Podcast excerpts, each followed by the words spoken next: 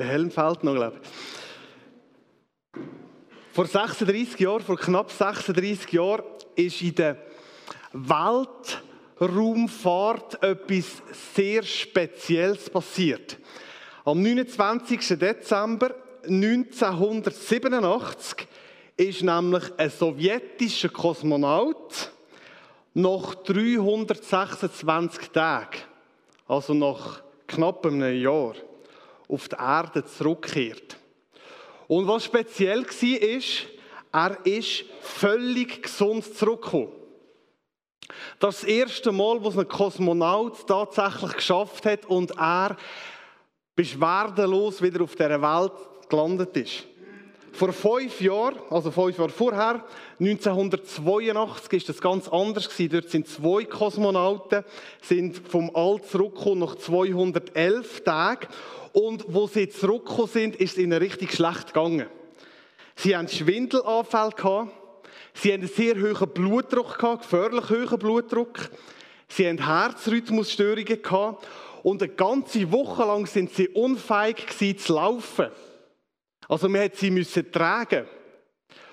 Noch 30 Tage später hat man, ähm, hat man sie therapiert, dass ihre Muskeln wieder aufgebaut worden sind, dass ihr Herz wieder stark geworden ist. Jetzt, was ist passiert? Im All, wie ihr selbstverständlich alle wisst, gibt es keine Erdanziehungskraft. Und das bedeutet, wenn man sich dort fortbewegen will, dass man keine Muskeln braucht. Jetzt sind die Kosmonauten, wenn sie so lange unterwegs sind im All, haben sie ihre, alle ihre Muskelkraft verloren oder praktisch alle Muskelkraft. Die Herzmuskeln, die es nicht gebraucht, weil das Herz auch viel weniger hat müssen pumpen und darum haben sie einen grossen Teil der Muskeln einfach verloren, weil sie sie nicht gebraucht haben. Und so haben die Sowjetunion haben angefangen, ein ganz striktes Programm, ein Trainingsprogramm einzuführen. Jeder von diesen Kosmonauten hat ab dem Zeitpunkt, zu gewissen Zeitpunkt, einen sogenannten Pinguinanzug müssen tragen. Ihr seht hier das Bild vorne. Der Pinguinanzug, der ist mit Gummikabel inwendig verstieft dass jede von den Bewegungen die Kosmonauten, wenn sie im All sind, zusätzliche Kraft gekostet hat. Also es ist ein bisschen ähnlich wie der Anzug hier. Äh, das ist nicht ganz bewusst so, der ist eher ein bisschen zu eng.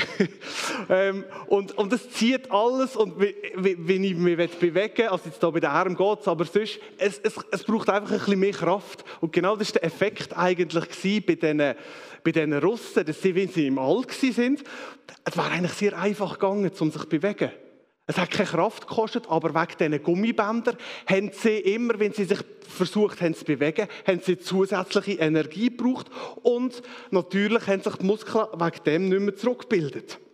Die Maßnahme, die hat dazu geführt, dass ab dem Zeitpunkt dass keine geschwächten Kosmonauten mehr auf der Erde zurückgekommen sind. Ich frage mich manchmal, warum ist das Leben so schwer? Warum gibt es so viel Mühsames? Warum gibt es Widerstand und Schwierigkeiten? Warum fühlt sich das Leben manchmal so ein bisschen wie eine, so ein Pinguinanzug an?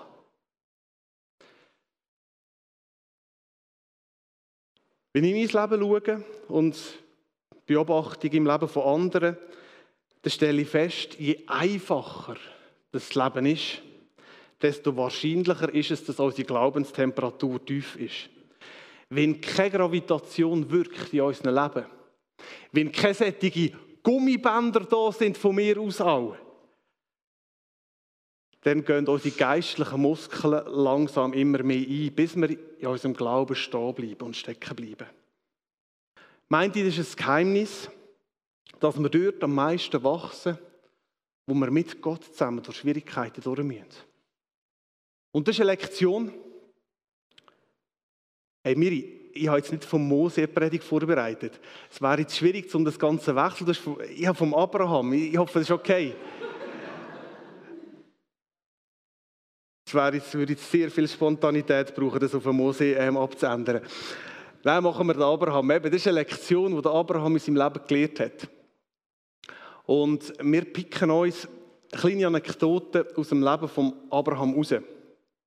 Und ich, wenn ihr mögt, nehmt doch die Bibel führen, weil wir machen es so, dass wir, oder ich lese immer so zwei, drei Verse vor und versuche das ein bisschen zu kommentieren, zu illustrieren. Und ihr könnt wie mitlesen. Es wäre die Idee, beim 1. Mose 12, findet ihr auf der Seite 12, das ist relativ einfach zu finden, ähm, ganz am Anfang, 1. Mose 12 und der ist eben ab dem Vers 10. Also auf der Seite 12. Und dort heißt es im Vers 10, oder sehen Sie im Fall vorher nicht, das ist ein richtig strenges Programm heute. Ein bisschen Trainingsprogramm. Ähm, dort heißt es, im Land Kanaan brach eine Hungersnot aus. Abraham zog nach Ägypten, um während dieser Zeit dort zu leben. Jetzt, um was geht es da genau? Der Abraham, oder wie er hier noch genannt wurde, ist Abraham, das ist sein ursprünglicher Name, der hat von Gott einen Auftrag bekommen. Zwar Gott hat ihm gesagt, zieh aus deinem Heimatland aus, dort wo du daheim bist, zieh ins Land auf Kanaan und dort wirst du Vater von einem grossen Volk werden. So, der Abraham hat Gott vertraut und er ist aus seinem Heimatland ausgezogen, ist auf das Kanaan gegangen, ist dort sesshaft geworden. Und jetzt könnte man sagen, Ende gut, alles gut, jetzt ist er im Land der Verheißungen, jetzt geht es los, dass er sein Volk kann gründen kann, aber nicht so wirklich. Es heißt da in Kanaan, in dem Land, wo er Gott verheißen hat, ist eine Hungersnot ausgebrochen. Also, es war trocken, die Felder waren dürr, nichts mehr ist gewachsen. Die Regale vom März die sind leer. Das ist eine Situation, die wir uns wahrscheinlich nicht richtig vorstellen können. Wenn du nicht weißt, was du deinen Kindern zu essen gibst, wenn du Kinder hast, die vor Hunger brüllen und du kannst ihnen nichts geben. Und das war genau die Situation von Abraham. Dort war er drinnen. Möglicherweise haben die neuen Nachbarn von Abraham einen Tipp gegeben und gesagt, hey Abraham, in Ägypten gibt es einen Nil und dort ist alles viel fruchtbarer. Zieh doch, die Überlebenschancen sind viel größer, zieh doch auf Ägypten. Und so macht es Abraham. Er zieht mit Sack und Pack auf Ägypten. Und überlegen wir aber gleich, was ist in dem Moment im Abraham vorgegangen? Was hat er sich überlegt? Was hat er gedacht? Jetzt bin ich doch in dem Land Kanaan. Das kann es doch nicht sein. Jetzt hat mir Gott in das Land geführt. Er hat mir eine gloriose Zukunft versprochen. Ich habe ihm vertraut. Und jetzt sieht alles ganz anders aus. Das ist eine Hungersnot, die Umstände, die ganz anders aussehen als die Verheißung von Gott. Vielleicht kennen wir es aus unserem Leben so Situationen, die unseren Glauben ins Wanken bringen. Da gibt es berührende Worte von Gott. Die Liebe von Gott, das Versprechen von der Liebe von Gott, wo nie aufhört. Seine Schutz, sein Schutz, seine Bewahrung. Und wir nehmen das als Verheißung und dann passieren plötzlich Sachen, die so ganz anders aussehen. Eine Krankheit, die ausbricht. Ein Kollege, der einen mobbt. Ein Vorgesetzter, der uns das Leben schwer macht. Plötzlich werden wir nicht gebraucht. Das eigene Kind schlägt den Weg ein, der einem wehtut. Oder ein Freund, der uns plötzlich den Rücken zukehrt. Wo ist die Hilfe von Gott? Wie ist das, dass Gott unsere sichere Burg ist und uns nichts zustoßt? Das war genau die Situation von Abraham. Es ist ein grosses Versprechen, das er von Gott bekommen hat. Und jetzt befindet er sich trotzdem in so einer Notsituation. Das heißt nicht, dass Gott ihn verloren hat. Gott ist beim Abraham Wahrscheinlich ist die Sache eher so zu verstehen wie so ein Gummiband im Raumfahrtsanzug vom Abraham. Die Frage ist, lässt der Abraham zu, dass seine Glaubensmuskeln gestärkt werden? Wenn wir zurückkommen zu der Geschichte, ähm, kann man sagen, es sieht nicht so aus, wenn sich der Abraham so groß zum Konzept ausgebracht hätte. Sein Glauben ist da und er macht das, was sinnvoll ist. Er geht auf Ägypten, er nimmt seinen Sack und Pack. Aber dort, vor der Grenze von Ägypten, gibt es so ein nächstes Gummiband, eine nächste Herausforderung, einen nächsten Widerstand. Dort heißt es im Vers 11, Kurz vor der ägyptischen Grenze sagte er zu seiner Frau Sarai, weil du so schön bist, wirst du bei den Männern Aufsehen erregen. Wenn dich die Ägypter sehen, sagen sie bestimmt, das ist seine Frau. Wenn wir ihn töten, haben wir sie für uns. Also, wir machen nachher gerade weiter, Vers 11 und 12. Da ist plötzlich ein Gedanke, wo am Abraham durch den Kopf schießt. So eine Angstpfeil. Was ist, wenn die Ägypter meine Frau, die Schönheit von meiner Frau nicht nur von der anderen Strassenseite lässig finden, sondern was ist, wenn die meine Frau haben wollen? Das ist eine, Entschuldigung, das ist eine Frage, die sich der Abraham plötzlich stellt. Er hat sich das vorher nicht überlegt und jetzt ist die Frage plötzlich da. Und dann gibt es eine zweite Frage, eine Frage, wo man so zwischen den Zielen liest. Eine Frage, die Gott Abraham stellt. Was ist in deinem Herz stärker? Ist es dein Vertrauen, dass ich zu meiner Zusage stehe? Oder ist es die Angst um deine eigene Haut? Was regiert dein Herz? Wem erlaubst du, dein Herz zu regieren? Ist es das Vertrauen oder ist es die Angst? Und ich glaube, wir wissen alle genau, um was es da geht. Weil das ist eine Frage, die wir uns immer wieder stellen müssen. Wer regiert unser Herz? Ist es die Angst oder vertrauen wir Gott und seiner Liebe? Gerade wenn der Alltag turbulent ist, halten wir an der Verheißung von Gott fest, auch wenn wir in grossen Schwierigkeiten stecken? Jetzt, was macht der Abraham da? Kurz zusammengefasst, er verhaut Im Vers 13 heißt es, er redet immer noch mit seiner Frau, sag doch einfach, du seist meine Schwester. Dann werden sie mich bestimmt gut behandeln und leben lassen.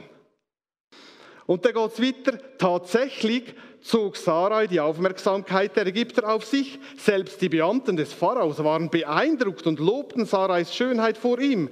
Da ließ er Sarai in seinen Palast holen und überhäufte Abraham ihretwegen mit Geschenken. Diener, Schafe, Ziegen, Rinder, Esel und Kamele. Also, der Abraham, der geht durch. Und zwar etwas so von hochkant. Das ist der Vater vom Glauben, der Abraham, der Vater vom Glauben, und er hat überhaupt keinen Glauben. Jetzt, was ist passiert? Warum ist das so gekommen? Der Abraham hat Angst. Vor was hat er Angst? Als guter Ehemann doch, dass dir die Frau schlecht geht. Nicht so wirklich. Habt ihr gemerkt, vor was er Angst hat? Das steht. Er hat nicht Angst um Zarai, sondern er hat Angst um sich selber. Das ist schon fast unverschämt, wie, wie offen das er ist, was, wie er der Sarai sagt, was das Ziel ist von seiner Lüge. Er sagt im Vers, schau mal, im Vers 13, er sagt, dass ich am Leben bleibe, dass es mir gut geht, dass ich gut behandelt werde, ich, ich, ich. Der Pastor, der uns traut hat, von ihm habe ich auch Gedanken zu dieser Predigt gegeben. Er hat noch etwas anderes angesprochen und ich finde es auch noch spannend. Ich weiß nicht, ob euch das aufgefallen ist. Was macht der Abraham da? Der Abraham, der rechnet. Das ist eine Wahrscheinlichkeitsrechnung, die er macht. Ähm, entweder ich stehe zu meiner Frau, der Sarai, und 95% wird umgebracht, weil der Pharao meine Frau haben will. Das ist die eine Option. Anders, ich kann sagen, es ist meine Schwester. Dann werde ich 100% am Leben bleiben. Meine Frau, die zahlt jetzt zwar den Preis, aber äh, ich werde, ich werde durchkommen. Der Abraham rechnet. Mit etwas rechnet er nicht. Er rechnet nicht mit Gott. Er sieht nur die zwei Optionen. Nicht lügen und dass er sich zu seiner Frau stellt und dann ist er aber einen Kopf kürzer oder aber Option 2, beschissen, seine Frau opfern und dafür durchkommen. Eine Option 3, eine dritte Möglichkeit, die er eigentlich als Freund von Gott hat, die sieht er nicht. Die Möglichkeit, dass dort, wo er keinen Ausweg sieht, dass Gott dort ganz viele Möglichkeiten hat. Er rechnet nicht mit der dritten Option, dass es einen Weg gibt, wo Gott schaffen kann, wo er den Abraham und seine Frau würde retten Das sieht er nicht. Der Glaube vom Abraham, der ist verschwunden. Das Vertrauen ist weg und das führt uns zu der Frage, wenn solche Situationen in deinem Leben und in meinem Leben, in unserem Leben eintreten. Wenn du anfängst rechnen und die Optionen durchgehen, was machst du? Bleibst bei deinen gedanklichen Überlegungen, bei deinen Befürchtungen, bei deinen Angstpfeilen vielleicht? Bleibst bei dem stehen, wo du dir selber ausrechnen kannst? Oder siehst du die dritte Möglichkeit? Die Möglichkeit, dass Gott eingreift und dass Gott einen Weg machen kann. Und ich glaube, es ist wichtig, dass mich an diesem Punkt richtig versteht. Ich glaube, es ist sehr wohl manchmal nötig, dass man Gott an seine Verheißungen daran erinnern oder darf daran erinnern. Ich glaube, dass man darf klagen, wenn man den Eindruck hat, dass man sich von Gott allein fühlt. Ich, denke, man darf es sagen, wenn man sich in den Stich gelassen fühlt von Gott. Das haltet er aus. Ich glaube, eins ist gefährlich an diesem Punkt. Und eins sollten wir nicht machen. Uns zu lieb, unserem Umfeld zu lieb und unserem Glauben zu lieb. Dass wir nämlich glaubensmässig erschlafen. Dass wir die Schultern und die Arme hängen und dass wir uns quasi in unserem Pinguinanzug uns gar nicht mehr bewegen, sondern einfach aufgeben. Und das führt mich zu einer konkreten Frage, die ihr hier seht. Gibt es in deinem Leben Umstände, Situationen, wo du dich drin befindest, wo die dritte Möglichkeit, du dich darauf einlassen wo es gut ist, dass du nicht einfach bei deinen mathematischen Fähigkeiten bleibst, sondern wo Gott, du Gott gegenüber das Vertrauen kannst aussprechen, dass du ihm mehr zutraust, als du dir kannst ausdenken kannst. Wir nehmen die Frage noch mit für den Schluss. Wir kommen zum Ende der Geschichte. Und die Geschichte, die hört auf, eigentlich mit einem recht überraschenden Ende. Gut, wenn man die Bibel kennt, ist es vielleicht nicht ganz so überraschend, aber ich finde es gleich recht überraschend. Es heißt dort, aber der Herr bestrafte den Pharao und seine Familie mit Krankheiten, weil er sich Sarai zur Frau genommen hatte. Da rief der Pharao Abraham zu sich und stellte ihn zur Rede. Was hast du mir da angetan? Warum hast du mir nicht gesagt, dass sie deine Frau ist? Warum hast du behauptet, sie sei deine Schwester, sodass ich sie zu mir zur Frau nahm? Hier, nimm sie zurück, macht, dass ihr wegkommt. Er beauftragte Soldaten, die Abraham und seine Frau mit ihrem ganzen Besitz zur ägyptischen Grenze zurückbrachten. Also, das ist ja schon beeindruckend, nicht? Also, einfach nochmal um das zusammenfassen. Der Abraham hat seine Frau preisgegeben und er ist dafür belohnt worden. Er hat sich beschenken lassen, bezahlen lassen für die Lüge. Er hat sehr viele Sachen bekommen.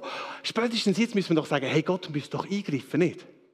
Gott müsste doch irgendetwas machen, um seine Heiligkeit zu bewahren.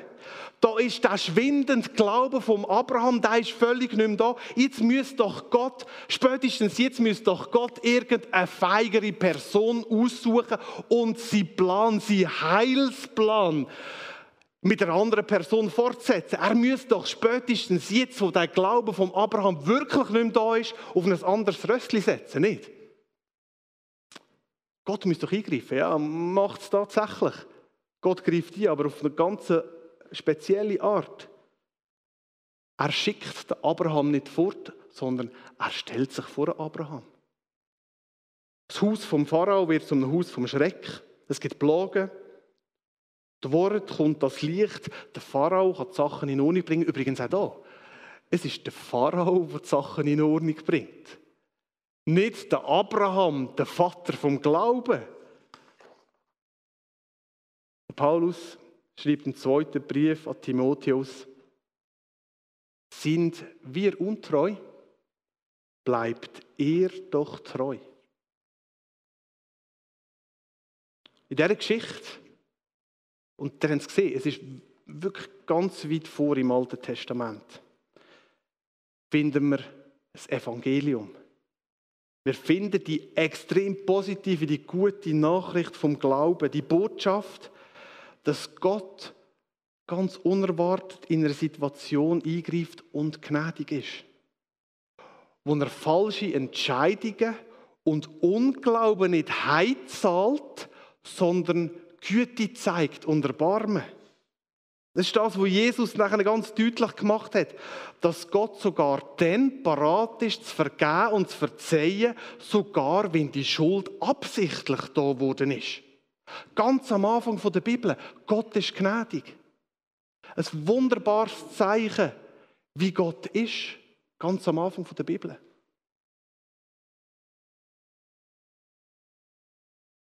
Vielleicht hast du dich in den letzten Wochen verurteilt, selber wegen fehlenden Glauben.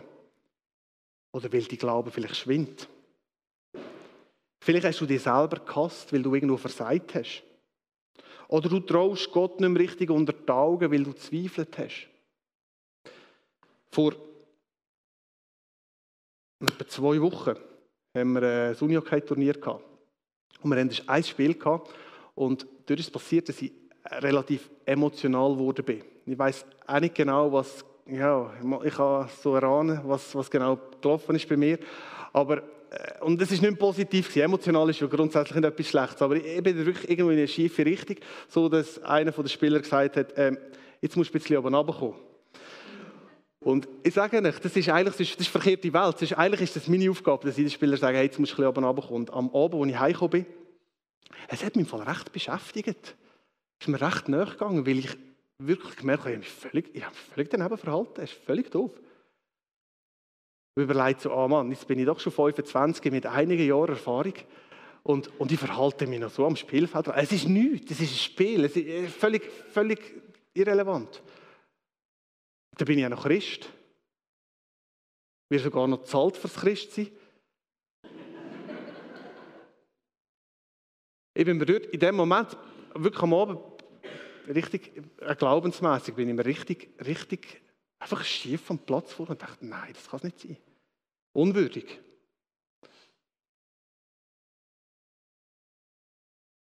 Weißt du, wie gut ist das? Weißt du, wie gut ist die Nachricht da? Dass Gott gnädig ist. Auch in ins Verhauen. Wenn unser Leben, wenn dein Leben in der Hand von Jesus ist, dann musst du etwas wissen. Gott führt dich trotz deinem Versagen weiter.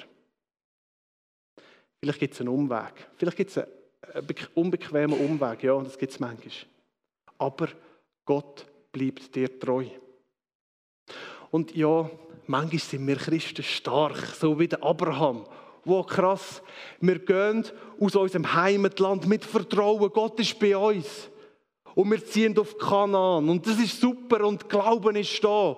Und dann gehen wir weiter, weil Hungersnot da ist und das macht uns nichts aus, weil die Hungersnot da ist, weil Gott ist mit uns und wir gehen auf Ägypten weiter. Und manchmal gehen wir auf die Nase. Das ist so. Aber sowieso, was passiert, ist es nicht die Stärke von unserem Glauben, wo unsere Zukunft trägt, sondern es ist Treue von Gott. Es ist seine Geduld. Es ist seine Gnade. Und ich finde das so wichtig, dass wir uns das immer wieder hinter die schreiben. Es ist nicht uns die Stärke von unserem Glauben, wo uns weiterbringt. Natürlich, viele Sachen fallen uns einfacher, wenn wir einen Glauben, starken Glauben haben. Und es ist wichtig, dass wir uns investieren. Aber es ist nicht das, was uns durchträgt, sondern es ist Gott, seine Gnade und seine Barmherzigkeit. Das, was Jesus am Kreuz gemacht hat, wo er Vergebung, Grundlage der Vergebung geschaffen hat. Und auf das müssen wir immer wieder zurückkommen. Das ist so wichtig. Und das führt uns zu der zweiten und zu der letzten Frage. Für welche von meinen Fehlern werde ich vertrauend Gottes Treue und Gnade in Anspruch nehmen und mich nicht länger selber für das verurteilen. Das ist die zweite Frage und wir sind jetzt ganz am Schluss. Und ich werde dich einladen, dass ihr die beiden Fragen mitnehmt, in einem Moment auch von der Ruhe, von der Stille. Abraham ist äh, ganz, ganz spannend, was, was, was er erlebt hat. Ganz speziell in dem kleinen Bereich jetzt hier. Wo gibt es Widerstand in deinem Leben? Als Bild zum Mitnehmen. Wo gibt es Widerstandsbänder? Vielleicht jetzt in diesem Leben oder jetzt in dieser Situation, wo du drin bist, wo du am liebsten schnell loshaben Und manchmal wird Gott auch die Sachen schnell loslassen und manchmal lässt er es einfach auch zu, dass unser Glauben wächst. Dass unser Vertrauen zu ihm da ist. Wo gibt es solche Sachen? Und wo ist es vielleicht so, wie es in der ersten Frage da ist, wo ist es eine Situation jetzt, wo Gott dir sagt, vertrau mir. Dritte Option. Du musst nicht alles mit deinen Gedanken können umfassen, sondern vertrau mir.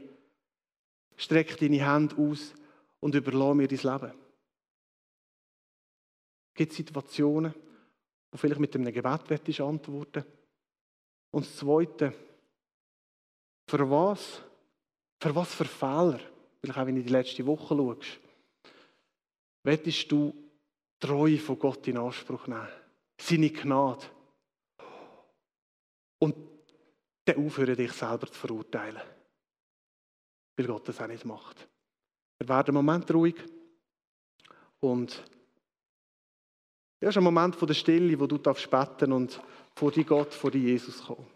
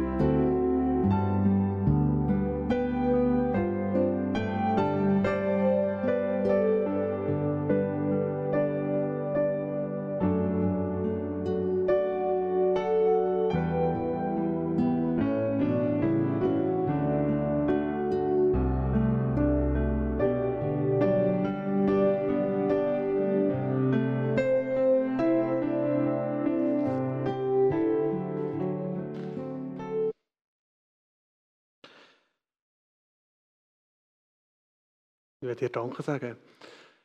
Herr Jesus, für das Kreuz, dass du gestorben bist für uns.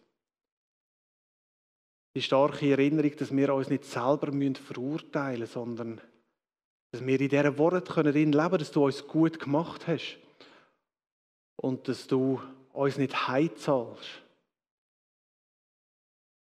Und Jesus, ich wünsche mir für mich und für uns alle zusammen, der Glaube, das Vertrauen in dich, dass dort, wo unsere Berechnungen und meine Berechnungen irgendwo ins Leere führen, dass ich dort mit dir rechnen kann.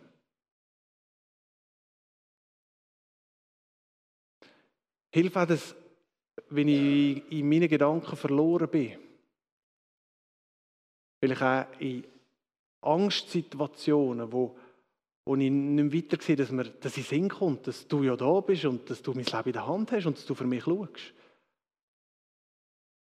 Hilf uns allen zusammen, dass das möglich ist. Wenn wir am Arbeiten sind, in der Schule oder wo auch immer. Dass wir die Gelassenheit überkommen von dir. Und Jesus, ich will ganz speziell bitten für die Leute, die sich selber verurteilen, vielleicht für Sachen, die in der Vergangenheit um sind. Falsche Entscheidungen. Und das ist so ein starkes Beispiel mit dem Abraham, dass du eben die Verurteilung nicht so teilst, wie wir die vielleicht manchmal sehen, sondern dass du gnädig bist. Und ich werde dich bitten, speziell, dass du hilfst, Leute, die Sachen nicht loslassen können dass du mit deinem Frieden darüber kommst und dass sie sich selber auch nicht weiter verurteilen müssen. Jesus, danke vielmals, dass wir miteinander das Abendmahl nehmen als Erinnerung, als Zeichen, dass du gestorben bist und dass wir das auch so aufnehmen in unserem Leben. Amen. Ich lese euch hier aus dem Markus die Situation, im Kapitel 14, am Vers 22 heißt es, noch während sie aßen, nahm Jesus ein Stück Brot, sprach das Dankgebet, teilte das Brot und gab es, gab jedem seinen Jünger ein Stück davon. Nehmt und esst, das ist mein Leib. Anschließend nahm er einen Becher Wein, dankte Gott und gab den Becher seinen Jüngern. Sie tranken alle daraus. Jesus sagte, das ist mein Blut, mit dem, mit dem der neue Bund zwischen Gott und den Menschen besiegelt wird. Es wird zur Vergebung der Sünden vergossen. Ich lade euch ein zu dem Abendmahl, dass wir das Abendmahl feiern können. Das starke Zeichen, der neue Bund, wo Gott, wo Jesus mit uns geschlossen hat, wo er uns einlädt und sagt, Du bist eingeladen, du bist eingeladen in mein Team. Wir tun nochmal einen Moment von der Ruhe einpflanzen. Äh, vielleicht Sachen, die um sind, die gut ist, wenn wir die loslösen noch vor dem Abendmahl, wo wir Vergebung auch von Jesus brauchen, speziell, dass wir einen Moment ruhig sind und nachher sind wir ganz herzlich eingeladen, vorzukommen, die verschiedenen Stationen und euch beim Abendmahl zu bedienen. Die, die sagen, hey, ich bin nicht parat oder ich ja, ich habe die Entscheidung, mit Jesus zusammen zu leben, ähm, noch nicht getroffen. Ihr bleibt ähm, am Platz sitzen und äh, es geht ja gleich wieder weiter. Also werden wir noch einen Moment ruhig.